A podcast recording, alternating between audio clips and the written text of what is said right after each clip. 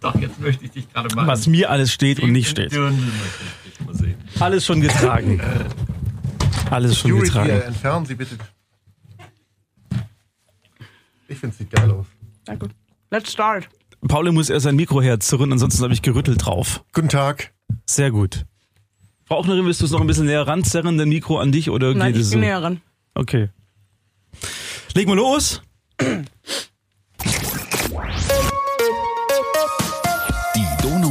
FM Xenodome Flimmerkiste. mit Markus Österle. Donau 3 FM. Es ist wie ähm, ein neuer Film aus der Avengers-Reihe. Avengers Assemble. Helden kommen zusammen und auch in dieser Woche wieder Saskia Ochner. Yay! Ich, hab, ich, ich dachte, ich kriege jetzt auch vielleicht so einen Superheldinnen-Namen. Ja, die suchen wir uns gleich raus. Oh ja. Such mal gleich raus. Mir wäre was eingefallen, das will ich aber nicht Schön, dass öffentlich ich da sagen. bin. Ja, freuen uns. Und Paolo. Guten Abend. Oder guten Morgen, wie auch immer, wann immer ihr das hört. Genau. Wir haben wieder tolle Sachen vorbereitet, in die wir jetzt gleich näher eingehen, nach diesem Wort unseres Sponsors. Die Donau 3 FM Xenodome Flimmerkiste. Präsentiert von Ihrem Tagungshotel in Ulm. Für alle, die fürs Kino etwas weiter anreisen, gibt's uns. Vom Gleis ins Bett. Das Intercity Hotel Ulm. www.intercityhotel.com Wollt ihr anfangen? Soll ich anfangen? Wir können ja kurz anreißen, was wir haben diese Woche. Wir können uns erstmal Superheldennamen geben. Oh, ich bin für Power Paolo. Nein, nee. Power Saskia vielleicht. Nein, du brauchst eine Alliteration. Also Ach so. es ist äh, ähm, wie das mit Paulo Sensational Percoco? Sassy oder so. Sensational Sassy. Oder einfach nur Sexy Sassy. Sen oh bitte. The Sensational. Finde ich Was haben die denn, die beschreiben die Superheldennamen nicht immer die Kraft, die sie haben? Oh je. Oder nicht? V Ja, Vielleicht liege ich auch falsch. Sleepy Sassy. Oh. Sneaky Sassy, genau, wir müssen mit Adjektiv. Sleepy, Oder ich. Sleepy Sassy, du kannst alle Leute zum Einschlafen bringen. Das ist eine wunderbare Gabe. Eltern mit Kleinkindern zu Hause würden mich lieben. Und ich habe so eine Bettdecke als Umhang. ja, genau. Und ein Schnuller am Ohr baumeln. Dazu passt, dass ich ja tatsächlich eine kleine Bettdecke für meine kleine Tochter von dir geschenkt bekommen Ja. habe, in der sie erst gestern äh, eingewickelt drin lag. Es funktioniert schon, Saskia. Ja, meine Superkraft. Sleepy Sassy. Okay. Was ist mit Paolo? Was kann der? Ähm, Pasta. Pasta Man. Pasta, Als Pasta Italiener. Ich meine, Man, niemand macht so tolle yes. Pasta wie du. ich bin Paolo mit dem Pizzablitz. Das klingt so, als hättest du tatsächlich so schon gearbeitet. Äh, Es gibt doch dieses, äh, bei der Sendung mit der Maus gab es das tatsächlich. Paolo mit Das dem weiß ich Pizzablitz. nicht mehr. Aber das weiß ich. Oh. Paula, Paolo mit dem Pizzablitz. Ja, genau. Bitte googeln. Das ist ein ganz lustiges äh, Video auch. Mit dem hat man versucht, mich aufzuziehen, aber ich finde es halt selber total geil. Oh, ist das süß, weil deine Eltern wollten, dass du irgendwann später mal was mit Pasta machst. Nee, die wollten eigentlich, dass ich was mit Fliesen mache, aber das sind ja auch Platten. Wegen Mario. Pasta Platte. Nein. Oh, clever. Weil Mario war doch ein Fliesenleger. Nein, der war Klempner. Klempner, Markus, bitte. Ja, irgendwas im Klo halt. aber dazu passt, mein Sohn heißt Luis und das heißt auf Italienisch Luigi. Oh, jetzt, oh, es wird immer, Fuck, immer mein, zu mein viele Mind Infos. ist ja. geblown. Okay, fast. gehen wir über zu Herrn Österle. Weiß ich nicht, müsst ihr sagen. Äh, wie wär's mit opulenter Österle? das ist meine Superkraft. Ja, Master of Disaster. Da, Was heißt, was heißt denn hektisch? Mighty Markus. Was heißt denn hektisch auf Hektik, Hektik. Hectic Am?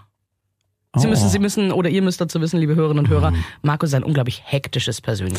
Das ist in der Tat Wie sehr, ein sehr Kind auf richtig. zu viel Süßigkeiten. Ja, das ist so die Ruhe, in der Ruhe liegt die Kraft Hectic Am. umgekehrt. Finde ich gut. Ja, ich, ich kann jede ruhige Situation völlig zerstören und zerlegen. Ja, ir ir irgend irgendwann läuft immer einer brennt durchs Bild. Beerdigungen, Hochzeiten. wichtige Pressekonferenzen, ich kann alles zerstören. Steuererklärungsabgabetermin. Alles. Ich, wenn Sie, wenn ihr wollt, dass eine Situation, die unangenehm ist, sofort aufgebrochen wird, dann bucht mich. Also Hectic Am. Genau. Gut. Hätten wir das geklärt. So, K- Dann- äh, so, was fangen wir jetzt an? Achso, jetzt haben wir die Namen ge geklärt. Ja. Ähm, Ich würde ja sagen, was habt ihr denn als letztes gesehen? äh, die Saskia, wie sie ins Studio reingekommen ist. Ich meinte natürlich film- und serientechnisch. Ach so. Komm, machen wir Ladies first. Ich möchte euch wieder langweilen und schockieren mit den Dingen, die ich mir anschaue in meiner Freizeit. Ähm, nachdem wir über Eisenbahnromantik schon gesprochen haben, über Leben am Polarkreis. Jetzt, ich krieg den Titel gar nicht mehr richtig zusammen, glaube ich, oder? Ähm, mit Mut, Mörtel und ohne Millionen. Ja? Da war aber ein Redakteur sehr, sehr, sehr Ist auch, eine, kreativ. ist auch eine deutsche, ist auch eine deutsche Reportagenreihe. Über Schwarzarbeit. Ist, nein, nein, fast. Fast, fast. Es sind Bauarbeiten und zwar geht es um ähm, die ganzen Gutshöfe in Mecklenburg-Vorpommern, die ja ähm, nachdem äh, Russland ja den Osten äh, ne, abkassiert hat. Da standen die Dinger ja alle leer, wurden umgebaut zu sozialistischen Massenunterkünften und je nachdem es die DDR nicht mehr gibt, stehen diese Dinger jetzt leer. Und es gibt ein paar unglaublich enthusiastische Menschen, die in fast nahezu Eigenregie diese riesigen, das sind ja Schlösser, die haben ja 24 Zimmer, das ist ja Wahnsinn, die die wieder herrichten. Und da gibt es unglaublich tolle Schlösser zum Gucken, schöne Landschaftsaufnahmen. Es ist ein Wahnsinn, wie du siehst, was da alles passiert und wie lange, über viele Jahre da gebaut wird, bis da mal wieder ein bewohnbares Objekt draus wird. Und ähm, die Schicksale sind auch sehr interessant, unter anderem ein Herr aus Ulm mit dabei. Oha. Was ist seine Geschichte? Hast du das gesehen? Mhm. Ja, die Geschichte ist, die Geschichte ist äh, unglaublich schrecklich. Also man lernt ihn in dieser Reportage kennen als äh, alleinerziehenden Papa einer ähm, Tochter im Kindergarten. Die ist gerade vier und sein Lebensplan war eigentlich, mit seiner Familie da hochzuziehen. Und der Lebensplan ging leider nicht auf, denn seine Frau ist bei der Geburt des zweiten Kindes im ja, Kinderbett gestorben. Das ist schon mal ganz, ganz schrecklich. Und ähm, man fragt sich dann so über ein, zwei Folgen, was ist denn eigentlich aus dem Kind geworden? Das Kind ist schwerbehindert, Mhm. ähm, lebt in einer Einrichtung, aber Gott sei Dank in der Nähe, ähm, dort in Mecklenburg. Ähm, und es, ist, es, ist, es geht dir unglaublich nah. Vor allem, der Mann hat die ersten vier Jahre keinerlei Unterstützung, die er sich holt. Also er baut jeden Tag stundenlang alleine diese Bude um. Da konnte er wahrscheinlich auch viel ähm, verarbeiten mit dem wahrsten Sinne Ähm, des er Wortes. musste es, ja. Also er hatte sich das ja vorgenommen und ähm, das war seine Therapie. Und ähm, es wird lange Zeit gar nicht drüber geredet. Man fragt sich aber schon, okay, da ist ein Kind, wo ist jetzt der Rest der Familie Ja, und ja. so weiter. Und ähm, auch wieder faszinierend, wie man auch dieses Mädchen aufwachsen sieht. Also in der letzten Folge ist sie, ist sie in der siebten Klasse, sie ist 14. Also eine Jugendliche. Und du, du hast sie noch als Kinder, als Kindergartenkind im Kopf und was die gemeinsam erleben und welche, welche Schwierigkeiten er zu bewältigen hat, also abgesehen natürlich von, von diesem traurigen Schicksal und der Einsamkeit, ähm, Immer wieder kommt irgendwas dazwischen, aber er ist auch ein unglaublich ulkiger, lustiger Kerl mit einer ganz faszinierenden Lache. Und jetzt in der letzten Reportage zum Beispiel hat man eben auch dann Aufnahmen aus Ulm gesehen, wie er hier bei, seiner, bei seinen Verwandten zu Besuch ist. Fischerviertel, Fischerviertel, alles. Also Münster. was man genau, was man so Ja, braucht. ja. Ähm, und da ist dann leider, wir wollen ja die Geschichte zu Ende erzählen, ähm, da besucht er dann eben auch den Friedhof. Mhm. Und ähm, allein die Tochter will da nicht mit. Die hat nie das Grab ihrer Mutter besucht. Ähm, ist allerdings nicht nur das Grab ihrer Mutter, denn mit 12 oder 13 Jahren ist der schwerbehinderte Bruder dann auch verstorben. Der ist jetzt auch hier begraben bei der Verwandtschaft. Sehr tragisch. Ähm, ja, es ist wirklich eine ganz harte Geschichte, ähm, wobei sie aber nicht, ähm, nicht in den Vordergrund gezerrt wird. Überhaupt nicht. Es fließt mal ein, es gibt wenige Szenen in diesen sechs Folgen dieser, dieser Serie. Ähm, es gibt auch ganz viele andere tolle Sachen, wo ständig irgendwelche Kinder auf die Welt kommen von diesen Gutsherren und so weiter und so fort. Nur gerade diese Verbindung mit Ulm und dieser besondere Mensch, wie der da durchhält und was er schafft. Und der hat ja nie Handwerkler gelernt. Das ist ein Das ist, Hobbyhandwerker. das ist DIY. Der guckt sich das vermutlich irgendwo ab oder macht so, wie er denkt. YouTube und Co. dann- genau. Ja. ja, also ja, es ist, es ist faszinierend. Es sind wunderschöne Ja, Bilder wirklich, und ja. wunderschöne Dinge, die da passieren. Und auch die, die Gemeinschaft, weil das sind ja meistens Zugezogene. Das sind Mhm. keine Leute von dort, die dort geboren sind. Ähm, und diese Gemeinschaft wachsen zu sehen. Mittlerweile nennen sich auch die Gutshausretter. Auch Superhelden sozusagen, die sich zusammengetan haben. Und gerade wirklich die Bilder, es ist ganz entspannt, es ist ganz ruhig. Es ist Slow TV. Es ist Ja, so ein Trend, ja. wenn du. es ist nicht, es ist nicht bewusst darauf gemacht, so hey, wir machen den Trend mit, damit wir Zuschauer kriegen, sondern da muss ich den, den Herrschaften vom Norddeutschen Rundfunk einfach Chapeau sagen. Tolle Bilder, super fähige Menschen hinter der Kamera und am Ton. Die Interviews sind von der Qualität so hoch und es ist sympathisch. Es ist kein Kitsch, es ist keine, keine, kein Drama. Es ist einfach das Leben und man, man kriegt Einblicke erstens in eine Gegend, die man nicht kennt. Also ich war noch nie in Meck- Mecklenburg-Vorpommern. Man erkennt sich wieder mit dem Ulmer Teilnehmer. Und es ist wunderschön, wie Menschen so viel Herzblut in, ein, in eine Sache stecken, von der viele, viele, viele andere wahrscheinlich sagen so, was willst du mit dem Mist? Du verschuldest dich, du machst dein Leben kaputt, den alten Krempel, da will doch keiner, nee, die erhalten das. Und was die aus diesen Gutshöfen wieder machen, das ist toll. Also unser nächster Urlaub, nächsten Sommer, irgendwo da hoch und dann gucken wir uns Okay, das an. cool. Und dann fängst du an mit NDR. NDR heißt also, das ist in der Me- Mediathek der ARD abrufbar. Entweder das oder wir schauen es gerade ganz ehrlich über YouTube. Ah, das sind sie ja, alle komplett ja. in perfekter Qualität. Das wäre auch meine Frage gewesen, wo es lief. NDR heißt öffentlich-rechtlich, das heißt Ja. wieder ein gutes Beispiel für äh, sinnvolle Ausgabe der Rundfunkgebühren. Absolut, absolut. Ich, na, wirklich, es gibt, Nein, es nein, gibt wir hatten doch, gestern die Markus Diskussion. wir hatten gestern die Diskussion. Wirklich, für Qualität zahle ich gerne. Und die Öffentlich-Rechtlichen, wenn es um Bilder geht, um Geschichten erzählen, wir reden nicht von Filmproduktionen, aber Reportagen. Da sind, die, da Großartig. sind die Profis am Werk. Schaut's euch mal in den dritten Naturdokus an. Die liegen wochenlang irgendwo im Dreck. Die reden mit Milliarden Menschen. Die, die häufen Filmmaterial an, also, also Bildmaterial, eigentlich wie von den Kinofilmen. Also die drehen manchmal über Jahre, Ich habe um letztens halt eine Doku tolle gesehen Sachen abliefern zu über, können. äh, also eine Doku über Leute, die eine Do die Dokus über Tiere machen. Cool. Hm, War toll. Das ist ein unglaublicher Knochenjob. Und da sage ich an die Herren Bildjournalisten, wow, das ist nicht mit dem Smartphone schnell mal irgendwas produziert. Ich bin ein großer Fan und dafür zahle ich die. Was kostet's? 17, 17 Euro im irgendwas. Monat zahle ich gerne. Meine- ich guck's aber auch an, ich nutze es auch. Mein Argument war genau das, was du sagst. Ich habe gesagt, ich nutze es nie, auch nicht Nachrichten Mhm. und deswegen finde ich diese Zwangsabgabe äh, nicht sinnvoll. Ich fänd's gut, wenn sie das wie alle anderen. Anbieter, genau, Ja. wie alle anderen An- Netflix, wenn du es willst. Cool, natürlich Ja. machen die gute Arbeit, absolut. Und die sind auch wichtig. Und ich finde, die sind auch wichtig fürs politische Gleichgewicht, dass, dass Leute sich da informieren können über Dinge, die sie vielleicht nur hören und Mhm. dann auch nochmal eine zweite Meinung einholen. Deswegen absolut öffentlich-rechtlicher Rundfunk finde ich nach wie vor wichtig. Ich finde es nur nicht gut, dass es eine Zwangsabgabe ist. Genau. Darüber kann man. Aber das war, war Paolos und meine Diskussion gestern noch kurz, deswegen. Ja. Gut, also wieder was Schönes zum Gucken, was fürs Herz. Man lernt was dabei. Mein Beitrag. Wie heißt nochmal, sag nochmal den Titel, der Oh. ist so ungriffig. Ich Mörtel, ähm, ähm, mit Mut, Mörtel und ohne Millionen. Okay. cooler Titel wäre der- auch Mörtel Combat. Oder Lugner. Richard Lugner, der, der Opernballveranstalter Mörtel. Achso, Lugner. das, ach, ach so, Mörtel, Lugner, ja, ja, uh. Oder wie heißen die von Lethal Weapon nochmal? Nein, nicht noch ein. Lethal Weapon ist ähm, Rix und Murtaugh. Und Mörtel, genau. Sind wir damit durch? Ja, sind wir. Okay, Ja, gut. äh, ich also mit euren über- schlechten Witzen. Nee, die sind unerschöpflich. un- richtig. Ähm, vom einen Handwerk ins andere. Ich habe einen den, der größten Handwerker. Wir hatten es letztes Mal schon davon. Ich habe das Buch mitgebracht. Lass Äh, mich kurz Ein reingrätschen. riesen Schinken. Kurz reingrätschen. Dieses Buch, was Paolo jetzt gleich Ja. kurz vorstellt, ist über Quentin Tarantino. Es ist, ich weiß nicht, wie viele Seiten hat es. sieht sehr dick aus. Viele. Es ist, es Es ist hard, Hardcover. Es ist Hardcover. Das lag an meinem Platz heute Morgen. Über Vorhin 250 kam unser Nachrichtenchef Harry Kist und ich saß gegenüber beim Achberger. Wir haben geschwätzt und der Harry meint so, ist das dein Buch? Sag ich, nee, das ist nicht mein Buch. Das ist der Wahnsinn. Das ist der Wahnsinn. Ich habe vorhin nur kurz durchgeblättert. Wie geil, wie geil ist das denn? und ich habe Harry selten über Film so enthusiastisch reden hören. Ich habe noch Genau. nie mich mit ihm über Filme Danke. Ihr unterhalten. sitzt Genau. in der falschen Redaktion. Wir reden Offensichtlich. Sehr oft über Filme, Ja. über gute Filme auch. Er ist äh, bekennender Tarantino-Fan, hat auch alle Filme gesehen.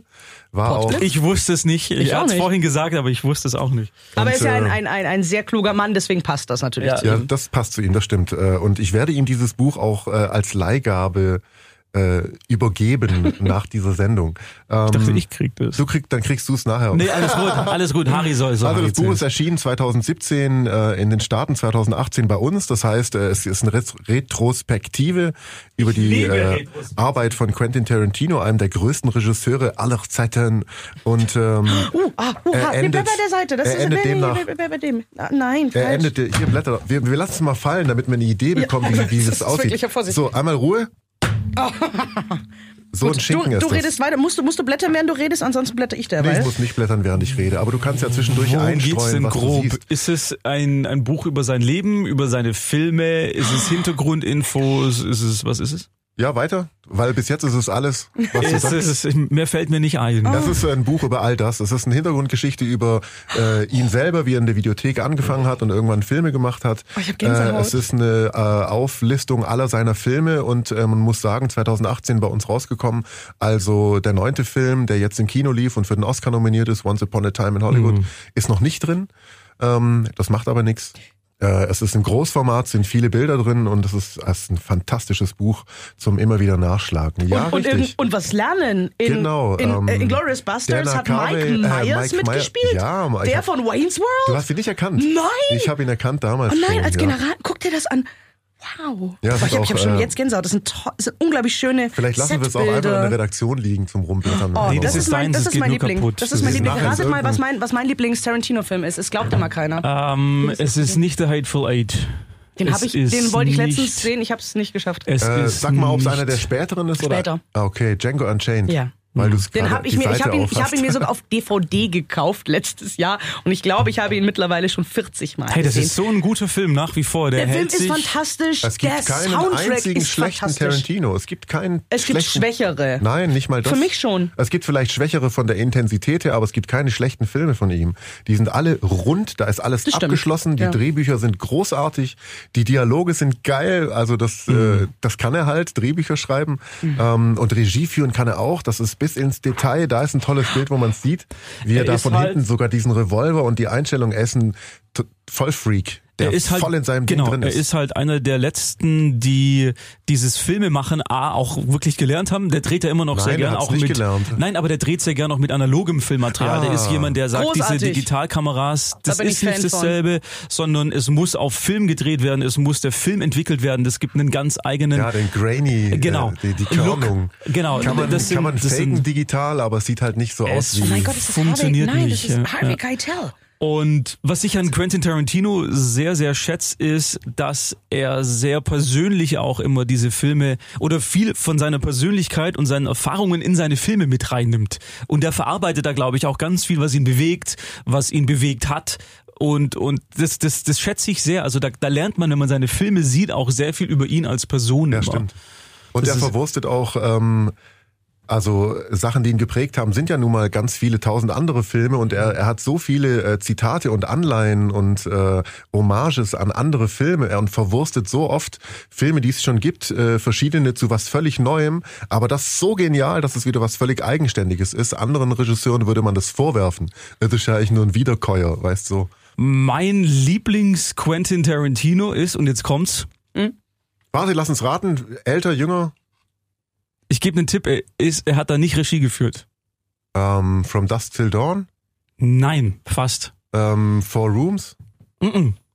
True Romance Ach so, mit okay, Patricia Arquette und Christian Slater. Da hat er das Drehbuch äh, geschrieben. Drehbuch ja gesplittet wurde. Ne? Das ist ja eigentlich ein großes gewesen und daraus wurde dann Natural Born Killers und True Romance. Ja. Ja, der ist geil, das stimmt. True Romance, da geht's grob um, also Christian Slater und Patricia Arquette spielen so ein Paar, die lernen sich im Kino kennen, schauen gerade so einen alten Eastern an, was ja auch Tarantinos Liebe zum, zum Kino damals ähm, entfacht hat.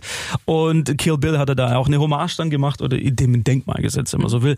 Und die beiden ist dann so eine so ein bisschen so eine Thelma und Louise Geschichte, die müssen dann eben flüchten und extrem geile Stimmung, die Musik von Hans Zimmer, damals hat er noch richtig gute Soundtracks komponiert ähm, mit mit Marimba ist ist unglaublich einprägsam und es geht einem auch relativ lange noch nach dieses Thema, was er da komponiert hat. Für mich ein ein ganz toller Film, den habe ich damals als 14-Jähriger auf Premiere Ach was. gesehen So lange ist und ähm, der hat mich der hat mich so geprägt und da da bin ich zum ersten Mal so wirklich mit Quentin Tarantino in Berührung gekommen, weil mich dieser Film ich fand den Film so geil und damals konntest du ja nicht so einfach Sachen googeln, sondern du musstest ja wirklich dann Mhm. Nachforschungen anstellen, wer steckt dahinter, was hat's mit dem auf sich Ich und weiß das gar nicht mehr, wie mich wir so ein das bisschen gemacht den- haben damals, gell? Ich Gar nicht. weiß es Über, nicht. über Fanzeitschriften und, und sowas. Es war über, über ja, aber jetzt Zeitschriften. äh, kann man genau. denn sagen, dass True Romance ein Tarantino-Film ist? Kann man das Absolut, sagen? der vereint für mich all das, was Quentin Ja? Tarantino ist nach Wer wie hat denn vor. da Regie geführt, weißt du das? Tony Scott, Ach, okay. genau. Tony Scott hat auch Top Gun gemacht zum Danke. Beispiel. Ist das der von den beiden, der nicht mehr lebt, oder? Der lebt nicht mehr, genau, ja. der ist leider gestorben. Und richtig. dann gab's ja äh, aus dem Urdrehbuch von Tarantino, also es sind ja zwei Filme geworden, True Romance und der andere war Natural Born Killers. Wenn man die beiden sich zusammen mal anschaut, dann kennt man auch total Parallelen. Es hätte auch als ein großer Film irgendwie funktioniert, ne? Der nach wie vor, hast du ihn gesehen, Saskia? Natural Born Killers. Mein Problem ist, ich habe viele Kultfilme nicht gesehen und wenn ich sie gesehen habe, dann einmal und dann ist es wirklich so lange her. Vom also ich kann mich gerade nicht Stone. erinnern. Mhm. Der ist mit Woody Harrelson spielt die Hauptrolle Und und, Juliette Juliette Lewis, Lewis, genau. ist seine, seine Partnerin. Und das ist quasi dieselbe Figurenkonstellation wie in True Romance auch. Und deswegen ergibt es auch ein großes Ganzes, wie Paul Und äh, Robert Downey. Jr. spielt diesen, diesen Sensationsjournalisten. Ja, Ganz ja. großartig. Damals vor 300 Jahren, ach du Ja, Schande. Vor seiner 90er. Drogenkarriere. Ja. Mich hat Tarantino erwischt mit Reservoir Dogs damals. Auf VHS, Schwarzkopie ging der irgendwie unter Freud. Die kopierte, kopierte, kopierte Version ging rum. Und dann kam ähm, Pulp Fiction ins Kino und der war, das hat mich dann komplett weggerissen. Den hast du gesehen, Sask. Natürlich habe ich auch auf, auf DVD. Ich habe True hab- Romance auf VHS DVD-Gucker. Video. Geil. Ähm, wobei mich Tatsächlich. Ich war, ich war lange Jahre, lange Jahre Fan von Pulp Fiction. Hauptsächlich muss ich aber sagen, aufgrund der männlichen Hauptrolle. wegen, wegen Samuel L. Jackson Nein. oder wegen John Travolta? Natürlich John Travolta. Weil John Travolta in diesem Film unglaublich cool ist. Wobei ich äh, mich nie vor einem Mann mehr geekelt habe, als er sockig tanzt. ich finde diese Szene unerträglich und auch heute bin ich kein, kein so großer Fan von Pulp Fiction mehr. Meine große Liebe ist damals entstanden mit Four Rooms. Theodore, Dreck im Ohr. Also wirklich diese Szenerie in diesem Hotel, weil das so abstrus ist. Da ist ja nur Gastregisseur eine ist die Episode. Episode. Episodengeschichte, Völlig egal. Ja, zur aber das ist, ja, ja, ja, aber das ist für mich, Tarantino hat die Finger mit drin, deswegen ist es für mich ein Tarantino. Ich hatte aber letztens eine sehr lustige, eine sehr lustige, ähm, wie soll man das sagen, einen sehr lustigen Moment. Und zwar waren wir zu Hause auf der Couch gesessen, ähm, hatten mal wieder nichts zum Gucken. Und dann haben wir durchgeschaut. Trotz Netflix. Trotz Net ja, ja. Und Naja, äh, ARD-Mediathek. Richtig, richtig. Und ähm, mir war es nach einem Film und mein äh, Freund guckte so durch und ich sag so, hey, guck mal nach Jackie Brown. Und Ich wollte jetzt- es gerade ja, Ja, sagen. und jetzt pass auf. Den gab es aber nicht kostenlos. Und wir haben wirklich dafür bezahlt, Jackie Gut, Brown zu sehen. Gut. Mein armer Partner. Bei Jackie Brown, das hat, vergisst man irgendwie, das ist ja ein unglaublich langsamer, ruhiger Film. Mhm. Also äh, außer ein paar Szenen zum, zum Ende hin, aber ansonsten, das ist sehr ruhig. Und wenn man das nicht mehr gewohnt ist oder nie gewohnt war, Was wir nicht mehr sind. dann leider. genau. Und mein Partner saß dann so, ha, und ich habe immer wieder rüber geguckt. Und es, ihr kennt es, wenn man selber an etwas hängt, wenn man etwas besonders mag, Ah. möchte man, dass es auch Ah. enge Freunde oder der Partner es dann auch mögen. Und ich saß immer so, mm, ah, mm, und äh, ist okay oder ist dir zu langweilig oder ich sehe ihn, wie er manchmal so tief atmet. ähm, also Ende vom Lied, der Film hat ihm wahnsinnig gut gefallen und ich habe es wieder wahnsinnig gefeiert und ähm, fahre jetzt auch wieder in meinem kleinen Fiat durch Schwaben mit dem Soundtrack. Den habe ich mir nämlich damals, als der Film rauskam, sofort gekauft. Wobei das äh, ein gutes Beispiel dafür ist, dass diese Tarantino-Filme was Besonderes sind, die Mhm. man sich nicht einfach nur so mal nebenher anschaut, sondern da, da, da, da muss es dich bitzeln und du musst Bock drauf haben Ja. und dein Kopf muss darauf eingestellt sein, jetzt einen Tarantino-Film zu sehen mit Und du langen musst, äh, Dialogen, Du musst mit auch aufpassen, weil jedes, jede Kleinigkeit kann nachher was Natürlich. bedeuten. Oh ja, ja, ja, ja, klar. auch diese Referenzen an andere Filme, dass immer wieder Figuren Sachen ein, die aufgegriffen ich, werden. die ich irgendwie vergesse, deswegen hau ich kurz raus. Wie heißt die Rolle von, ähm, Oh wie heißt dein Lieblingsdarsteller aus Pulp Fiction nochmal? John Travolta. John Travolta. Seine Rolle ist Vincent Vega. Ja. Ne? Wie heißt äh, Michael Madsen in Bill Kill Bill? Vic Vega. Vic Vega. Sowas macht Tarantino auch. Das sind eigentlich Brüder. Tarantino wollte auch einen Film drehen über die Vega-Brüder, wo die sich in einem Film Oh mein treffen. Gott, das finde ich Und gut. er hat sogar gesagt, er hat sogar gesagt in einem Interview, es wäre ihm sogar egal, wenn sie dann tot wären, dann treffen sie sich halt nach dem Tod wieder, um sich zu rächen. Weißt Toll, du, toll, Sachen? genau mein Und Ding. das wäre so geil, wenn das passiert. Und ähm, eigentlich hatte ich das Buch ja mitgebracht, weil wir uns im, in der letzten äh, Ausgabe äh, fast gestritten, nicht gestritten, aber diskutiert haben darüber, ob er jetzt zehn Filme macht oder nicht, ob er das so jemals gesagt Ob er dann hat. aufhört. Lass Richtig. mich raten, ist da ein Zitat drin, Ja, wo er das richtig. spezifiziert? Nein, also ich hatte Ich mag gehofft, es, dass es so hartnäckig ist. Ja, bei ja, ja, sowas. ja. Fakten, Fakten, Fakten. Fakten. Hier im Epilog. Tarantino hat oft davon gesprochen, dass er nach zehn Filmen seine Ka- Karriere als Regisseur beenden würde. Bla bla bla bla bla bla bla. Und ich dachte, hier steht jetzt drin, dass es nicht so ist. Aber es steht nicht drin. Aber es wird hattet- Also es ist, kein, recht. es ist kein. Nein, aber er sagt auf jeden Fall auch das, dass er trotzdem, er will Miniserien drehen, Mhm. er schreibt, er hat ein Theaterstück geschrieben, ähm, Fernsehfilme und so. Also er sagt, er würde zehn große Kinofilme drehen. So sieht's aber, aus. Richtig, aber er hört dann nicht auf mit Regie führen und Filme machen. So. Weil der letzte von ihm, was war der vor Once Upon a Time, war das? Neun offiziell. Was war der Film vor Once Upon a Time? Äh, Hateful Eight? Hateful Eight. Den hat er ja zumindest fürs amerikanische Netflix auch umgeschnitten als Miniserie. Ach. Die haben, er hat ja ganz viel Material auch gedreht, was dann nicht in der fertigen Kinofassung Verwendung fand. Und Netflix ist an ihn rangetreten und er hat immer gesagt, er will mal so einen Extended Cut von diesem Film noch rausbringen. Und Netflix ist dann an ihn rangetreten und hat gesagt so, hey du, wie wär's, wenn du das bei uns machst, bei, bei Netflix? Da hat er gesagt, okay, aber dann will ich völlige künstlerische Freihand haben, hat sich seinen, sein Material geschnappt und das in eine Miniserie mit vier Stunden Länge, also vier Folgen, a eine Stunde, umgeschnitten, auch so, dass jede Folge so einen kleinen, so einen kleinen Abschluss auch hat, ähm, thematisch. Und das gibt's aber leider nur auf dem amerikanischen Netflix zu sehen. Und ist auch noch nicht auf Blu-ray rausgekommen. Also es ist wirklich ein Netflix Exclusive. Und ich könnte mir vorstellen, dass er das, wenn er seinen zehnten Kinofilm beendet hat, dann in diese Richtung geht, dass er Serien entwickelt, Serienstoff er hat oder auch- serielle Stoffe zumindest Er entwickelt. hat auch dasselbe gesagt über Inglourious Bastards, dass er so viele äh, Szenen hat, die er im Film gar nicht benutzt hat, die würden für einen zweiten Teil reichen oder Siehst- halt ja, für eine Miniserie. genau, Jetzt würde ja auf jeden Fall der zehnte und möglicherweise letzte Kinofilm anstehen Richtig. und worüber auch noch groß diskutiert wird in, der, in den Fanzirkeln in der Szene. in der Szene ist, ähm, er hat auch gesagt, er will jedes Genre irgendwie oder mal erwähnt, er würde jedes Genre irgendwie mal bedienen und das äh, gab ja auch mal die äh, Meldung, er will einen Star Trek Film drehen. Ja, bitte. Also was fehlt ist ein Science-Fiction-Film von stimmt. Tarantino und das wäre total geil. du und ich du find's würdest ja geil, wenn er, ausrasten. also wenn er Star Trek drehen würde, ich würde komplett ausrasten. Nein, das als damals nein. die Meldung rauskam, dass er Star Trek dreht, kam als erstes ein Meme ins Internet mit Samuel L. Jackson als Klingone. Also wäre Aber schon er kann cool. ja alles spielen, also von daher, hm, Aber er fehlt in, im letzten Film, gell? Er ist ja gar nicht dabei. den ich bis jetzt noch nicht gesehen habe. Upon Aber danke, dass du mir das erzählt hast jetzt. Ja. Was ich auch noch erwähnen will, welcher immer so ein bisschen rausfällt, ist dieses Double Feature, was er vor ein paar Jahren mit Robert Rodriguez gemacht hat. Dieses Grindhouse. Grindhouse Double Feature. Das ist diese Hommage an diese Bahnhofskinofilme, die vor allem in den 60ern, 70ern sehr erfolgreich waren. Er hat, ähm, die beiden haben jeweils eine Stunde Film gemacht, sodass du die als zwei Stunden Film mit so Fake-Trailern in der Mitte verbunden dann im Kino anschauen konntest. Und beide Filme kamen, weil sie halt mehr Material gedreht hatten, dann auch als Solofilme A 90 Minuten Aber raus. nur in Deutschland. In Deutschland kamen sie als Solofilme raus, weil sie gedacht haben, das funktioniert bei uns nicht als ein. Und es Ding ist irgendwie. großartig, dass beide Filme solo rauskommen, weil Ja. beide, der von Tarantino ist so ein Road-Movie, ähm, heißt De Death Proof, Proof, glaube ich. ja. Und der von, von Rodriguez ist so ein Splatterfilm mit Bruce Terror. Willis. Beide Filme und die, die gehen so gut zusammen und sind aber auch als Einzelfilme extrem empfehlenswert. Das möchte ich auch immer noch, noch erwähnen, dass, die- dass es die auch noch gibt, weil die so ein bisschen hinten runterfallen. Die kam ja auch erst in Deutschland erst auf äh, Home Video später raus, Ja, also quasi als Double Feature.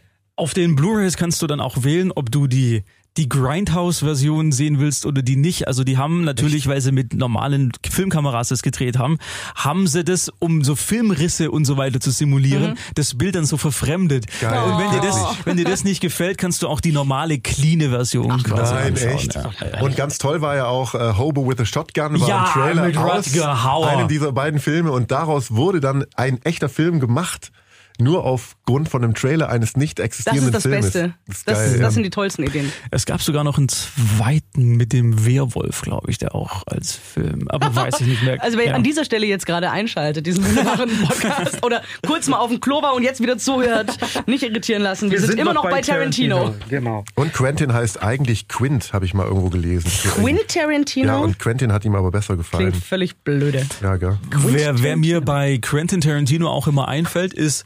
Entschuldigung, ich muss kurz. Ja, Jetzt bitte. geht's. Ist ähm, Kevin Smith. Kevin Smith ist verantwortlich für Clerks und für Silent Dogma. Bob. Dogma. Ja, richtig, Dogma. Oh und für Jay Kevin und Smith. Silent Bob. Ich wusste gar nicht, dass er noch lebt. Ich habe schon so lange von ihm nichts Der mehr ist mitbekommen. super dünn mittlerweile. Der produziert, der produziert ganz viel, hat immer noch lange braune Haare, Bart? produziert aber sehr viel, er hat noch einen Es gibt Bart. doch auch noch mal ein Jane Silent Bob Ding, soll doch irgendwie sogar ein neues Der ist jetzt kommen. rausgekommen, den habe ich noch nicht gesehen. Ich habe eine Kritik gelesen und in dieser Kritik stand drin, dass der Film wirklich nur für Fans ist, weil er, weil er ständig, also wirklich in jedem zweiten Satz irgendwelche Referenzen an irgendwelche anderen Oh, Kevin. Smith Filme bringt. Clerks war am geilsten ganz damals, äh, Ja. ganz, ganz damals, also vor einigen Jahrzehnten. Die Dialoge, das ist auch deswegen fällt er mir Der bei, bei Tarantino immer ein. oder? Ja, ja. Haben sie mit Schwarz-Weiß in 16 Oh, aber Millimeter Dogma, gedreht. Dogma, Dogma, eine. Oh mein, siehst du, den wollte ich letztens auch mal wieder sehen. Also für alle Jüngeren, die zuhören, schaut euch die Filme von Quentin Tarantino an und schaut euch die Filme von Kevin Kevin Smith, Smith ja, an. ja. Weil die beiden sind, sind das, was dem heutigen Kino fehlt. Nämlich nicht glatt gebügelt, nicht angepasst, so ziehen lustig. ihren Stiefel durch, ohne Rücksicht auf Verluste und das, das feiere ich. Wobei wir da ja jetzt erst eine tolle Ausnahme besprochen haben, nämlich Taika Waititi heißt der, gell? Taika Waititi, Und äh, es fehlt ja leider äh, an solchen Filmen, aber nicht an solchen Regisseuren. Das ist wie in der Musik, die schaffen es Mhm. halt nicht mehr bis ganz nach oben, äh, so gut verkauft zu werden, leider. Bestes Beispiel Guy Ritchie. Guy Ritchie hat ja den, den, den Aladdin-Realfilm gemacht. Der hätte von jedem Regisseur kommen können. Du wenn, wenn da nicht Guy Ritchie dran gestanden wäre, du hättest keine Einstellung gehabt, wo du gesagt hast, ah, ja, stimmt, das ist ein Mhm. Das Guy Ritchie-Film. Ritchie, Ja, ja. genau. Zum Glück läuft jetzt dann, ich glaube, in zwei Wochen in kommt Deutschland was? Gentleman an. Der ist, Mit Matthew McConaughey Der ist- als Drogenboss der ist oder so ähnlich. Es ist wie Snatch damals. Es ist völlig durchgedreht, völlig durchgeknallt. Die, die, die Handlung ist so, so hm, ach, egal, lustig. Ist wurscht. Wenn's wie Gentleman. Snatch ist, sehr cool. Ja, da reingehen. Kommt aber erst noch raus. Da gehen wir dann noch en Detail ein, wenn der Film dann draußen ist. Was dieses Jahr auch in Ulm im Zuge eines äh, eigentlichen, eigentlich eines Musikfestivals laufen wird im Stadthaus ist The Holy Mountain von Alejandro Jodorowsky. Wer kennt ihn? Ich habe ihn mal zu Studentenzeiten in Konstanz, das war Anfang der 2000er, da habe ich dann auch neben dem Film eine Kopie von der Kopie von der Kopie von Braindead von Peter Jackson Ah. bekommen. Und dann haben wir den zusammen angeschaut. Oh, und dann, so weißt du, die Laufstreifen und das Bild flackerte und du hast äh, äh, Kontrast natürlich völlig überdreht, Farben ausgewaschen. Aber das war meine erste Begegnung mit diesem, äh, in Anführungszeichen, Underground-Kino, was es ja nicht wirklich ist. Das war ja trotzdem ähm, eine Mainstream-Produktion. Aber genau. Braindead jetzt meinst Genau? Braindead. Und dieser Jodorowsky-Film, Saske und alle, die gerade zuhören und damit nichts anfangen können, Ja. du weißt, du, du weißt nicht, was gerade passiert. Ich finde, dass diese Filme von Jodorowsky auch für mich immer eine körperliche Reaktion auslösen. mir wird schwindlig, mir wird leicht schlecht, mir, mir, mir einmal hat sich auch angefangen, mich zu drehen, so, Ja, weil der, weil der, ich weiß gar nicht, wie ich es beschreiben Also wie ein guter Paolo, Freitagabend, wenn man besser. ausgeht und Spaß hat. Äh, Es ist Kunst, reine Filmkunst. Also es ist wirklich, äh, man muss es nicht Gute. verstehen. Sag bitte gute. Ich habe nämlich Lynch, letztens. wie Ganz Lynch, wie. David Lynch in diese Richtung geht. Ja, aber ich habe letztens das neue Werk von Lynch ja ein gesehen bisschen und bin absurd verzweifelt. und das Ja. ist Jodorowsky jetzt nicht. Nein. Jodorowsky ist ein Künstler. Und Lynch nicht, der gesagt. Affen reden lässt. Oh, an dieser Stelle, auch wenn der Titel toll klingt. What Did Jack Do? Das neue Werk von David Lynch auf Netflix. Lassen Sie die Finger davon. Lasst die Finger davon. Tut's nicht. Wir haben, ich habe es mit einer, mit einer Kollegin hier. Jetzt muss hab ich's anschauen. mir. Es ist so unerträglich. Es ist Hast ein hast du's wunderbares gesehen? Bild. Ah. Aber es ist so. Entschuldigung. Das, ist das Kunst oder kann das weg? Für mich kann es weg. Das ist das, wo du mich letztens Da drauf kommt Kunst nicht von hattest. Können. Okay. Ja. Sondern von Wunst. Der sprechende Affe, ich weiß es nicht. Ich weiß nicht, was, was Lynch. Ich glaube, Lynch hatte irgendwie den Sonntagnachmittag Zeit, Kaffee war alle, da musste er irgendwas tun. Und der Laden hatte zu. Deswegen hatte, das, deswegen hatte sich das ausgedacht. Also mittlerweile haben äh, die Praktikantin und ich schon, glaube ich, 20 Theorien, die einen guten Grund gäben für diese Produktion. Ist das ein Kurzfilm? Sind sie aber nicht. Mhm, ist ein Es ist ein Kurzfilm. Kurz, es ist ein Wie Kurzfilm, geht der der? geht, glaube ich, 20 Minuten, Ja, ja. Und was sagst 30 du denn? Minuten. Es ist totaler Mist. Ich, ich, ich schließe mich Saskias Meinung an, Danke. wobei ich und allein die Tatsache, dass sie sich so häufig über diesen Film schon unterhalten hat, mir zeigt, dass dieser Film was, was kann. Nämlich, dass er zumindest Leute dazu bewegt, darüber nachzudenken. Dann ist er wieder Kunst, genau. Ja. Der Mensch soll drüber nachdenken, sich Wie damit auseinandersetzen. Denn, wie hat dir denn Lost Highway gefallen? Lost Highway habe ich den. Ah, oh, ah, warte mal, ähm, welcher war das? Lynch. Dick Laurent ist tot. der so- ist so fängt mit, der Film an. ähm, mit Habe ich jetzt gerade ein Loch im Kopf. Mit diesen, diese Autounfallgeschichte war das irgendwie. wie heißt sie? Ich kann nicht googeln, sonst Ich hört die weiß es gerade Aufnahme auch nicht. Ähm, Entweder habe ich es nicht gesehen oder ich habe es verdrängt. Ich habe den in den 90ern im Kino gesehen.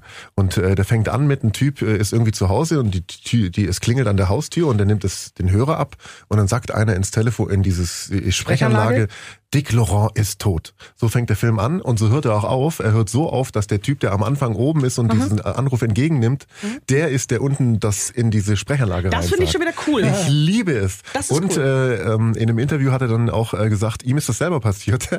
er war zu Hause, es hat geklingelt. Jemand ist da rangegangen Nein. und hat gesagt, Dick Laurent ist tot. Daraus ist dann Yes. der, ja, genau. Sollte, ich, sollte ich jemals äh, Also es kann- einen Roman schreiben, wird mein altes Ego Dick Laurent heißen. es kann, das also, es kann also sein, dass David äh, Lynch äh, wirklich zu Hause lag. Es war, hatte nichts zu tun und der Laden war zu. Ja, nur die Szenerie, Ich die da muss diesen passiert. Film sehen. Also es geht in. Äh, Jetzt will ich ihn sind wir schon sehen. dabei. What did Jack do? Nein, nein, nein, nicht verraten. Ich will ihn erst anschauen. Wir sprechen nächstes Mal Aber drüber, okay? Darf kann- ich, darf ich, darf ich jetzt teasen, was das Besondere ist, warum ich, also ich habe in, der Ze- in der Zeitung habe ich einen Hinweis zu dieser Produktion gelesen und da hieß es, What did Jack do? Ist das Kunst oder einfach nur plem plem? Und nach, diesen, nach diesem Satz musste ich es mir dieses Werk ansehen. Jetzt kommt der Lehrer in mir durch. Wir machen so. Kleine Hausaufgabe an euch Ja. und an die Anwesenden hier im Studio. Armen, es tut mir leid, ich wollte Er es nicht geht sagen. nur knapp 20 Minuten, ist auf Netflix verfügbar. Fühlt sich an wie ein halbes diesen, Leben. diesen Film anschauen. Wir reden nächste Woche drüber, dann haben wir ihn alle gesehen. Es gibt keine Spoiler, keiner kann sagen, aber ich hab gar nicht gesagt, dass Das ihr Beste an da Film das ist der Titel. verratet. Der Titel. Der äh, wir lassen so stehen. Hausaufgabe, What Did Jack Do bei Netflix anschauen. Nächste Woche schwätzen wir drüber. Ich wollte noch was reinwerfen. Ich habe gestern Abend und heute früh einen Film angeschaut. Ich habe es der Saskia vorhin schon geschrieben vom Arbeiten. Der heißt Contagion. Zu Deutsch Ach. Ansteckung. Habe ich Kino Oh, gesehen. Steven Soderbergh von, ich glaube, 2011, also mittlerweile neun Jahre alt. Es geht darum, dass durch diverse Menschen eine Seuche in die Welt gesetzt wird. Die Leute fangen an zu husten, sie bekommen Fieber und sterben dann relativ schnell daran. Es geht dann darum, wie ist diese Seuche aufzuhalten. Und Team von Wissenschaftler überall auf der Welt versuchen, Gegenmittel zu finden. Und dann geht der Film irgendwie halt aus. Ist natürlich ganz klar Coronavirus, deswegen habe ich mir angeguckt, weil ich mich daran erinnert hatte, dass es diesen Film gibt und ich den damals cool fand und Ja. jetzt wissen wollte, wie wirkt er denn jetzt in dieser Situation, in der wir sind, wenn dieses Szenario tatsächlich zumindest teilweise real ist. Und ich weiß nicht, was es über mich als Person aussagt, aber ich hatte unglaublich viel Spaß und Freude daran, diesen Film zu gucken, weil Du, wir brauchen dazu jetzt nichts mehr sagen. Du reflektierst dich schon gut selber gerade. Nein, weil er, weil er A wirklich extrem gut gemacht ist. Paolo, du hast, einen- hast gerade gesagt, Ja, Kino vor gesehen. 100 Jahren im Kino. Ich musste tatsächlich auch an den Film denken und an 28 Days Later. Wobei wir wieder beim Affen sind. Richtig. Wobei eine Sache noch zu diesem Film, ich wusste nicht mehr, ich wusste nicht mehr, wie viele Stars, Ja? was für ein All-Star-Ensemble der Dustin da. Hoffman war da noch irgendwie aktiv. Das war der? Outbreak, das war Ach, Outbreak. das ist noch, oh, dann habe ich an den gedacht. Der geht in dieselbe Richtung. Bei, Ja. bei, bei, ähm, bei Contagion spielt mit Matt Damon, Gwyneth Paltrow, Matt Damon. Lawrence, Lawrence Fishburne, ähm, Brian Cranston, ähm, wen habe ich noch? Äh, Kate Winslet und noch bestimmt acht oder neun wirklich andere Top-Hollywood-Stars. Wir, wir grätschen mit einem kleinen Und, Film, und Zitat man, und man rein. weiß, Komm. lass mir das nur kurz ausreden, und man weiß nicht, wer am Ende überlebt, weil jeder kann sterben. Das ist das Geile an dem Film. Also nur, nur weil Also die bekannt sind, genau, nur weil die bekannt sind, heißt es nicht, die überleben und man weiß, ah ja, okay, sie ist die Wissenschaftlerin, die schafft's bis am Ende durch. Nein, diverse Leute segnen das wie heißt, zeitlich. wie heißt der Macher von Game of Thrones, der auch einfach immer gerne beliebte Charaktere sterben lässt? Benioff und Weiss. Meinetwegen, ja. Game Und of so Thrones bin ich raus. Ich Werde ich mir keine nie Ahnung. anschauen. Also wer Lust auf solchen Thriller im Fiktiven hat, der sollte sich Contagion anschauen. 28 Days Later übrigens war die Zombie-Geschichte. Ja, richtig. Ach, ich wusste mal was. Wo der Typ aufwacht, Krankenhaus und dann ist alles leer. Killian Genau. Murphy. Okay, wie, äh, aus welchem Zitat, äh, da denke ich dran wegen Matt Damon, aus welchem Film stammt folgendes Zitat? Matt Damon. Team America World Police, einer der Yeah! besten, wow, einer der das besten ging Filme. aber schnell. ähm, die jemals gemacht wurden, ist Ja. eine Trey Parker und Matt Stone Produktion, die South South Park. Park Macher. Und Mit die Marionetten. Haben, mit Marionetten. Ein Es ist echter Marionettenfilm. Also Augsburger Puppenkiste für 18, ab 18 sozusagen. Oh, ab 16 ist er, glaub Ab 16. Aber er wurde in den USA schon fürs Kino-Release geschnitten, weil es gibt eine Sexszene in diesem Film. Klapper, klapper bei Marionetten. ja, Und, tatsächlich. und diverse Szenen mussten von dieser Sexszene von der amerikanischen Zensurbehörde wurden beanstandet, mussten dann rausgenommen werden, unter anderem wie eine Puppe der anderen auf den Bauchnabel kackt. Es sind aber fucking Puppen und es ist natürlich keine echte Scheiße, sondern es ist natürlich fake. Da es hatten wir, doch, äh, hatten wir doch vor, vor ein paar Jahren diese, diese Produktion, wo auch ähm, Jim Henson Puppen mitgespielt haben, diese Polizeigeschichte. Ja, vor, letztes Jahr war's. War das das Ähm, letzte, wo die so grenzwertig war, wo ja. auch mit Körperflüssigkeiten und sonstiges. ja, ja. ja, aber das lief in Amerika. Das lief in Amerika, der war auch ein R-Rating. Was ich damit sagen will, dieser Team America World Police, der nimmt all das auf die Schippe, was, es geht um Terroranschlag. Terroranschlag und Amerika hat natürlich ein Superheldenteam, Team America World Police, die Und immer dann, wenn die in Aktion treten, dann kommt ein geiler Song, der geht so. America, fuck, yeah. yeah. So, du musst dir das anschauen. Gott, herrlich. Dich Wer verreißt dabei. ich war damals im Kino drin mit, mit, mit Lukas zusammen, mit Lukas Palm, weil Lukas auch so seltsame Filme gern geguckt hat wie ich. Und wir beide waren, das lief im Dietrich damals, wir beide waren damals in der Premiere drin, außer uns waren noch drei andere Menschen, ansonsten war dieser riesige Das sind die Kinosaal. besten Filme, wo Völlig leer. keiner da ist. Ich habe ihn leider erst als Homevideo gesehen. Und wir fünf Leute haben, haben schallend gelacht während Schön. dieses Films. Wir wussten, worum es geht. Wir, wir haben das bekommen, was wir erwartet haben. Und seitdem ist es einer meiner absoluten Favorites. Und Team America World Police, dieses Team macht natürlich einfach alles kaputt. Die, die, die zerstören alles. Das finde ich gut. Die so wären Einsatz- auch wir drei als Superhelden. Die haben einen Einsatz zum Beispiel in Paris, ähm, nur müssen irgendwie, glaub, nur eine Kofferbombe irgendwie Ja. einsacken und zerstören halb Paris inklusive Eiffelturm. und äh, also es ist ja auch in einem anderen Land eigentlich, weil es, also, es, Ja. äh, es ist auch ein äh, weltpolitisch kritischer Film am Ende. Sie verstehen halt nicht, sie verstehen Ja, halt wirklich. nicht, dass das, was sie machen und wie sie auftreten, völlig falsch ist. sie sind, nein. sie sind so überheblich in ihrem Auftreten und wollen natürlich gedankt werden, weil sie haben ja was Gutes getan. Mensch, Im Hintergrund mich fällt an so aber einen Poli genau. also gena- sogenannten Politiker mit so einer komischen Frisur und sehr orangenen Hautfarbe. Ja, Weil- den den gab es damals noch nicht, aber Nee. das passt sehr gut dazu. Aber, aber die South Park-Macher Matt Stone und Trey Parker, die haben ja immer schon die amerikanische Politik vor allem angegriffen und wie sie sich aufführen im Ausland. Und das ist quasi so das, das ähm, die, die Kulmination dessen, was sie scheiße an Amerika finden, haben sie in diesen Film reingepackt. Finde ich super. Solange Kenny überlebt. Wie heißt der, wie heißt der Puppenfilm von ähm, Peter Jackson? Meet the Feebles. Ah, der weiß alles. Okay. Was habt ihr noch gesehen oder war's das? Noch mehr. Du hast noch gar nichts. Doch, Doch, Contagion. oh, doch, ich hätte noch was, aber das, das sprengt jetzt leider den Rahmen. Wir beide haben lustigerweise den gleichen Film am gleichen Tag Ja, gesehen. komm, lass Markus und ich. Wirklich? Haben wir die Zeit noch? Ja, wir haben die Zeit noch. ich habe es natürlich auf ich Deutsch. Ich gespannt. habe es natürlich auf Deutsch gesehen, du auf Englisch. Warst du endlich mal wieder im Kino? Neu, neu auf Netflix. Ach so. Ich gehe doch ich ins Kino, ich bitte dich. Was Ähm, schade ist, aber das wird's mal Ja, ich weiß, ich möchte ja immer, du, du kriegst mich ja mit, so, oh, heute will ich sehen und dann schaffe ich es nie und dann gucke ich im Fernsehen. Jetzt äh, auf Netflix gesehen, ein ernster Film mit Adam Sandler. Ich liebe Adam Sandler.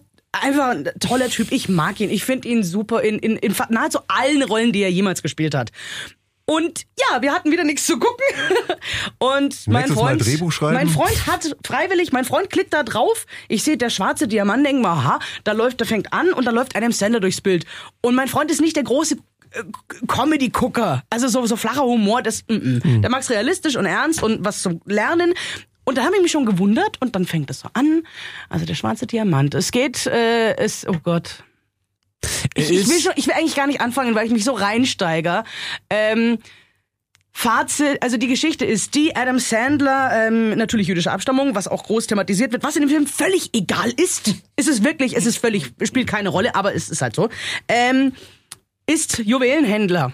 Ja, hat einen Laden und ähm, der kommt an einen ganz besonderen Stein. Kein Diamanten, so wie man vom Titel irgendwie herhören könnte. Nein, äh, ein ganz besonderer Opal. Damit geht alles los. Opulent. Es ist, nein, es ist ja opulent äh, in der Hinsicht, dass dieser Film völlig überladen ist an Dingen, die passieren. Er ist schrecklich hektisch. Es ist viel zu viel, was passiert. Und dann sind aber gleichzeitig die Szenen so langatmig, überflüssig langatmig. Da geht's nur drum, dass er ähm, über Nacht halt nicht daheim übernachtet in seinem Ehebett, sondern im Büro. Und ein anderer Regisseur hat gesagt, komm, geh da rein, mach's Licht an, guck deprimiert, nimm dir ein Kissen oder leg dir eine, leg, nimm deinen Sacke und leg dich da auf den Sessel. Schnitt. Nein, diese Szenerie geht zweieinhalb Minuten, in denen er eigentlich nichts tut. Außer von A nach B zu laufen. Es gibt auch keine Nah Nahaufnahmen, nichts Dramatisches und also es ist völlig überflüssig. Jeder Dialog ist fünfmal zu lang. Ich weiß, ich habe jetzt gelernt, dank Markus, das ist ein Stilmittel der beiden Regisseure. Die Saftsy Brothers. Ich werde denen persönlich einen Brief schreiben, ja, äh, und mich beschweren. Und was für mich das Schlimmste an dem Ganzen ist, also wir wollten mehrere Male auf, auf, also den Film anhalten und aufhören. Wir haben es aber durchgezogen. Und ähm, ich bin so enttäuscht, weil es so viele Figuren gibt, zu denen man als Zuschauer eine Beziehung hätte aufbauen können. Die sind aber sowas von flach gehalten, dass du auch gar nicht wirklich mitfiebern kannst. Du kannst nicht mit ihm mitleiden, weil ihm geht sehr, sehr, sehr viel schief. Ernstzunehmende Dinge gehen schief. Du kannst aber nicht wirklich mitleiden. Und es, es ärgert dich vor allem, weil du den Darsteller ja wirklich magst, in meinem Fall.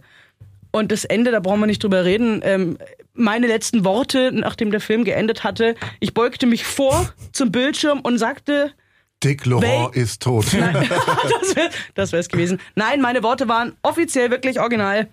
Welcher Arsch war dafür zuständig? okay.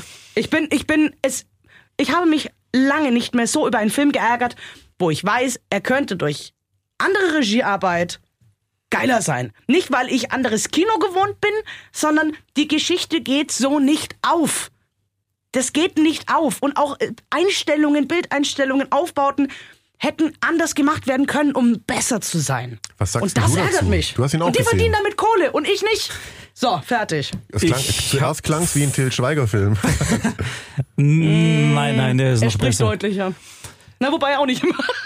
Wir, mein Bruder war übers Wochenende da und ähm, wir saßen auf der Couch. Er ist danach zum Essen gegangen mit einem, mit einem Kumpel und dann haben wir Netflix angemacht und dann wurde der vorgeschlagen. Ich habe schon ganz viel Tolles über den Film gehört und habe gedacht, ja komm, jetzt haben wir noch ein bisschen Zeit, mach mal an. Uncut Gems, wie er auf Englisch heißt. Und dann lief der und ich habe nach drei Minuten dann schon so ein bisschen ein unruhiges Gefühl gespürt und habe dann sofort analysiert, woran liegt es jetzt? Warum, warum, warum bin ich jetzt so, analysiert. warum bin ich jetzt so unruhig durch diesen Film? Und dann mein Bruder so auch, geht dir die Musik auch auf den Sack? Und ich so, ja, die Musik ist sehr, sehr anstrengend. Das ist so 80er Jahre Soundtrack, so ein bisschen synthige Dudel, auch Saxophon dann drin, was ich eigentlich immer cool finde. Aber in dem Fall war es so bewusst natürlich als Stilmittel so aufrüttelnd eingesetzt. Und nach zehn Minuten hektischem Hin und Her gelaufe und seltsamen Dialogen, die zu nichts geführt haben, gucke ich meinen Bruder an, ich gucke ihn an. Wir machen aus, oder?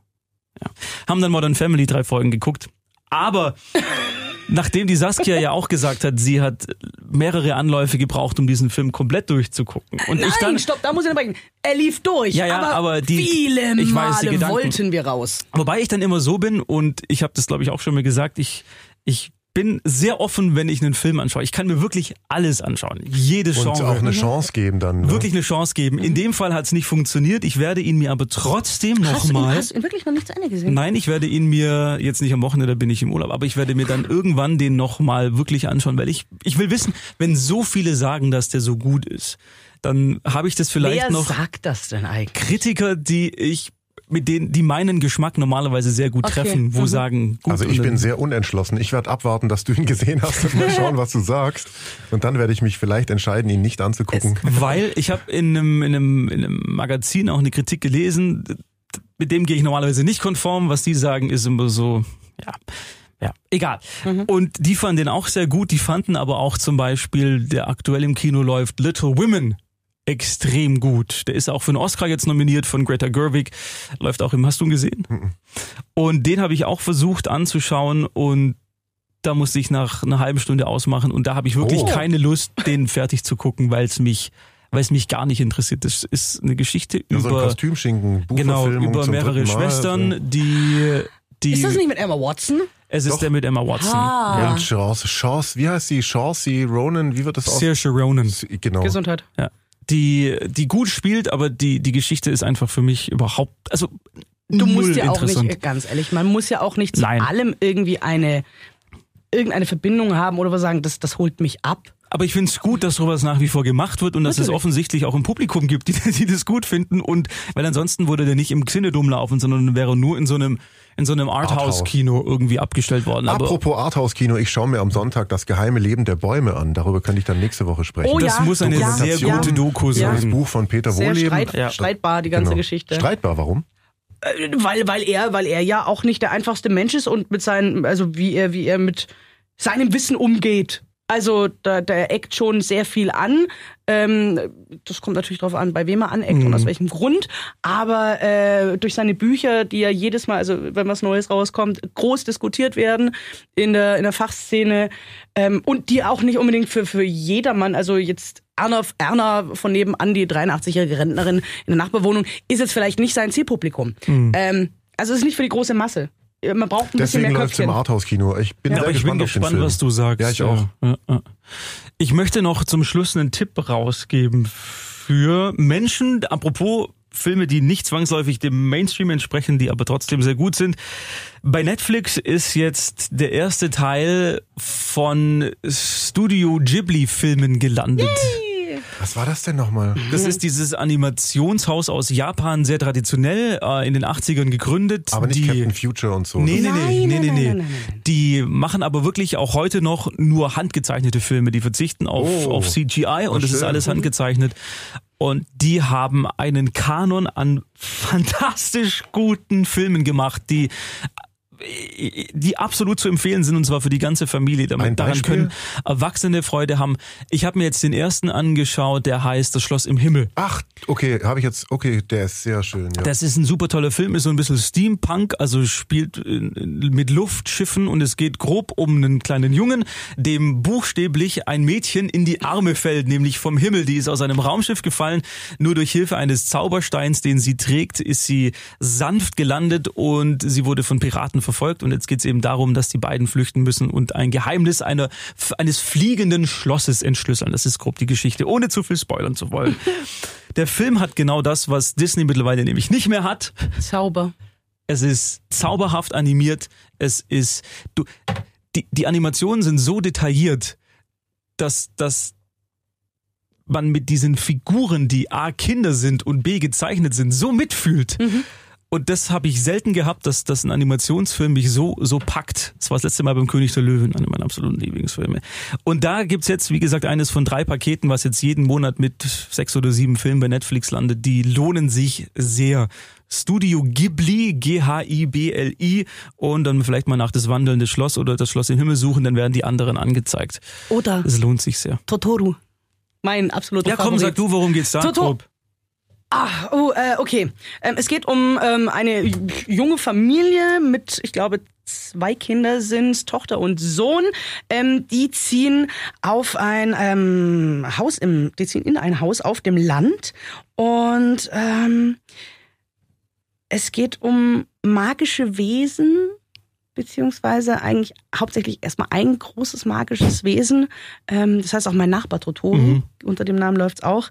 Ähm, ein Fabelwesen, also eigentlich ein, nicht Fabelwesen, ähm, ein Wesen aus einer Sage. Und die Sage, die, die stammt eben von dort, also vom Land. Und ähm, dieses Tier wird ein, ein treuer Begleiter, ein Freund, hauptsächlich des Mädchens, die sich dort draußen verloren fühlt. Ähm, und um Fuß zu fassen in dieser neuen Welt ähm, und mit der Mutter, ich weiß gar nicht mehr, ob die Mutter verstorben war oder es, da gab es auch Probleme. Jedenfalls, das Kind hat so einen Halt verloren.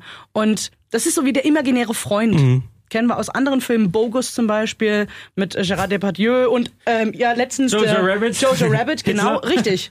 Ähm, und es ist ein unglaublich, ein unglaublich, wieder ein spannender Film, aber es Mhm. gibt auch spannende Szenerien und es ist einfach, man kriegt auch einiges mit von, vom Wesen der Japaner, Mhm. von deren Kultur, ohne lehrreich zu wirken, aber die gewisse Magie, der Stille und der Natur und so. Und es ist, es ist ja ein Kinderfilm. Es ist ein ganz, ganz großes Werk. Also ich glaube, wer seine Kids da vor dem Fernseher hockt und zeigt diesen Film Totoro, erstens, es gibt natürlich niedliche Wesen, das ist großartig, viel Spaß mit dem Merchandise, gibt's kiloweise, ich will mich auch schon eindecken. Ähm, Empfohlen ab? dass du, Ist ab, alle so ab sechs. Okay. ach, wobei, wobei du den aber, den kannst du auch ab vier. Ja, To- also ab Totoro. vier To- muss man das na doch, nicht irgendwie- nein, nein, du musst keinen Vierjährigen hinsetzen, aber wenn du jetzt ein sechsjähriges Kind hast und ein vierjähriges, du musst das Junge nicht einsperren. Also du kannst es sehen.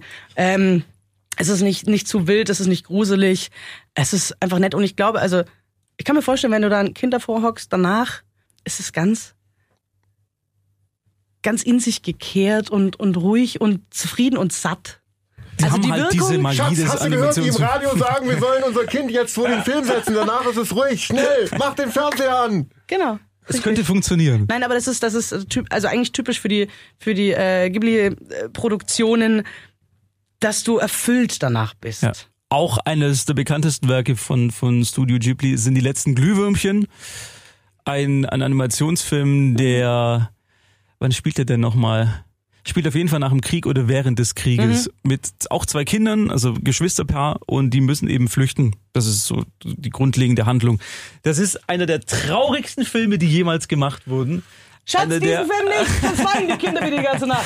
ist auf jeden Fall ist für Kinder trotzdem geeignet, weil durch die Augen der Kinder eben dieses dieses Kriegstrauma auch dann den Kindern nahegebracht wird und was es bedeutet eben in so einer Situation aufzuwachsen, wo um dich rum eben totales Chaos herrscht und und auch Hoffnungslosigkeit, aber dann doch diese Hoffnung irgendwie da ist, in diesem Fall durch die Glühwürmchen. Die also absolute Empfehlung, äh, schaut mal nach nach diesen Filmen bei, bei Netflix, weil die wirklich toll sind und es sich lohnt, solche Filme auch mal zu sehen und nicht immer diese computeranimierten Machwerke, die's, die die ihre Berechtigung haben, es ist alles gut, aber die halt nicht, finde ich, diese, diese Magie besitzen wie diese Filme. Habt ihr sonst noch einen Tipp abschließend von euch beiden? Äh, abschließend für alle die, die vielleicht nicht nur Filme gucken, sondern auch mal ein Buch lesen wollen. Dieses große, dicke, geile Tarantino-Buch ist erschienen bei Knesebeck in München 2018, hat äh, 255 Seiten und Aber wenig, wenig Text und wenn dann groß geschrieben, ansonsten sehr viele Bilder. ist Und auch super als, als ist, äh, Buchstütze für andere Bücher, damit sie nicht umfallen, weil ja, so richtig, schwer genau. Oder um irgendwie Geräusche zu machen. Ähm, Zack. Ist, ist ein tolles Buch über Tarantino. Wer Lust hat, holt sich's. Ich habe noch eine regionale äh, Geschichte gefunden. Das ist jetzt für die Hamburger vielleicht nicht so interessant, weil sie nicht herfahren deswegen, wobei es auch sehr schön wäre. Ähm, demnächst gibt es hier in einer Location eine, eine Filmvorführung. Im Saustall das, oder? Genau, im Saustall. Die machen normalerweise Party und da wird der Partyraum eben zum äh, Kinosaal. Und zwar, oh je, ich krieg den Titel jetzt nicht mehr, das ist auch schön peinlich. Ähm, wir, wir sind wir, wir sind stark, irgendwie so ähnlich heißt er. Und das ist eine ganz, ganz besondere Geschichte. Und zwar erinnert ihr euch an ähm, das Jahr 92 oder 94, als in Rostock-Lichtenhagen ein mehrere hundert Mann starker Mob, damals lief die Zentrale für die im äh, Asylannahme, richtig, Ja. und auch ein, ein Arbeiterheim, in dem Vietnamesen äh, untergebracht waren. Ähm, dann kam der rechte Mob oder äh, großteils rechter Mob. Und ähm, es artete aus, dass ähm, selbst die, die Polizei und die Rettungskräfte, die dazu gerufen wurden, dass die sich zurückgezogen haben, weil es so krass war. Und die Molotow-Cocktails flogen und alles, ähm, dass, ja, dass sie, dass sie überfordert waren. Und die Geschichte dieses Tages, die wird in diesem Film nochmal erzählt aus unterschiedlichen Blickwinkeln. Und das ist krass, denn du hast zum einen Nachbarn, du hast den Mob, wirklich. Also gerade hat er noch einen Molotow-Cocktail geschmissen, dann gibt er eine Sekunde danach ein Interview an die Reporter. Und ähm, es gab ja damals ein Fernsehteam, es gab Reporter, die in diesem, ähm, in diesen Unterkünften, in diesem Haus, wo die vietnamesischen Arbeiter ähm, untergebracht waren, die waren ein paar Arbeiter und dieses, dieses Reporterteam vor Ort, die waren in diesem Haus und haben sich verbarrikadiert. Und auch mit diesen Menschen wurde gesprochen. Und es ist ein unglaublicher Film. Es, ist, es war ein unglaublicher, unglaublich schrecklicher Tag. Und sowas muss man sich ansehen. Und man muss, man muss die jungen Leute mitnehmen und sagen, guck dir das an. Schau dir das an, wie das war. Und wir wollen nicht, dass das wiederkommt. Und über Unterhaltung funktioniert es am besten. Warum Ja, denn nicht? ja, und ja, deswegen, wenn solche Filme bei euch, bei Ihnen irgendwo in der Nähe gezeigt werden, gehen Sie rein, gucken Sie sich das nochmal an, damit einem nochmal nicht die Augen geöffnet werden, sondern damit einem nochmal klar gemacht wird, hey ja, ich war damals schon schockiert. Und man muss manchmal neu schockiert werden über alte, schlimme Ereignisse, um anders zu leben, um wirklich nochmal sich zu engagieren. Man muss nicht bei jeder ersten Mai-Demo mitlaufen, aber einfach zu sagen, hey, wenn ich in der Straßenbahn, wenn ich irgendwo in der Fußgängerzone sehe, wie der eine den anderen anmacht aufgrund seiner Herkunft, seines Aussehens, seiner Rasse, was auch immer, Ja. dass man da was sagt. Ist es jetzt ein, Real, äh, ein ist es eine, ist es aber keine Dokumentation, es ist schon was nachgedrehtes, glaube ich, oder? Das ist was nachgedreht Schon, ja. ne? Okay. Und ähm, die machen das öfter im Saustall, Filme zeigen. Also Mhm, es lohnt ja. sich da auch immer im Programm zu gucken. Das sind, glaube ich, auch Soundstudentenverein, der Genau. den sowieso betreibt. Und es ist auch, da gibt's auch einen Namen auch für von, das gibt so eine Filmgruppe da, die da öfter Filme zeigen. Mhm. Genau, richtig. Da äh, gibt's wirklich oft ganz außergewöhnliche, tolle Filme. Das gibt's auch, das gibt's auch in vielen, in, in vielen die? Bürgerhäusern In zum der Beispiel. VH wollte ich gerade sagen, ich glaube in der VH, die machen das Äh, auch hin und wieder. Volkshochschulen, Volkshochschule, genau. Richtig. die also haben da auch so gucken Sie sich mal um, scha- schaut euch mal das Programm an. Immer wieder ganz tolle, spannende Filme. Ja. Und abschließend noch Oder jetzt wirklich Donau 3 abschließend. FM, die Veranstaltungshinweise von Saskia Ochner. Richtig, Da finden genau. Sie solche wertvollen Hinweise Genau, ich schicke unsere. Hörer, schicke ich, äh, nächste Woche ist das, glaube ich, oder übernächste, ähm, wenn das stattfindet, ähm, machen wir einen Veranstaltungstipp und geben im Radio durch. Gehen Sie hin, schauen Ja. Sie sich das an. 1917 wollte ich noch bitte auch noch allen ans Herz legen, den apropos Vergangenheitsbewältigung ähm, ist zwar nicht direkt unsere Vergangenheit, sondern aus der anderen Perspektive erzählt, aber für mich der Film des, des Jahres. Da müssen wir das nächste Mal nochmal Da drüber reden wir das reden. nächste Mal Denn drüber. ich will mir den bis dahin vielleicht auch nochmal anschauen. Ja, nur Vor allem jetzt schon. der Film des Jahres im Januar. Mal schauen, was dann noch so kommt. Es wird, äh, ich Das- zähle da dir noch zum mehr. letzten Jahr, ich zähle dir noch zu 2019. Ach so, okay. Ach, du machst das Ja. ja einfach. Weil der, weil der eigentlich auch im Jahr 2019 gestartet ist, oder? Nein. Nein. Also Nicht? gut. Weil ich dachte, dass der, Ja, genau. zu, zu den Oscars, egal. 1917 im Kino anschauen, es, es lohnt sich. Es ist ein audiovisuelles Meisterwerk. Nächste Woche, wie gesagt, gibt's gibt's keine Ausgabe, da, da bin ich im Urlaub. Aber in zwei Wochen dann wieder, dann sind wir beide, äh, wir drei aufgeladen mit vielen tollen neuen Sachen, die wir gesehen haben. Ihr habt auch unsere Hausaufgabe geguckt, dann nämlich diesen Netflix-Film, diesen Kurzfilm von, von David Lynch. Wie heißt dann können der? wir darüber reden. What did Jack do?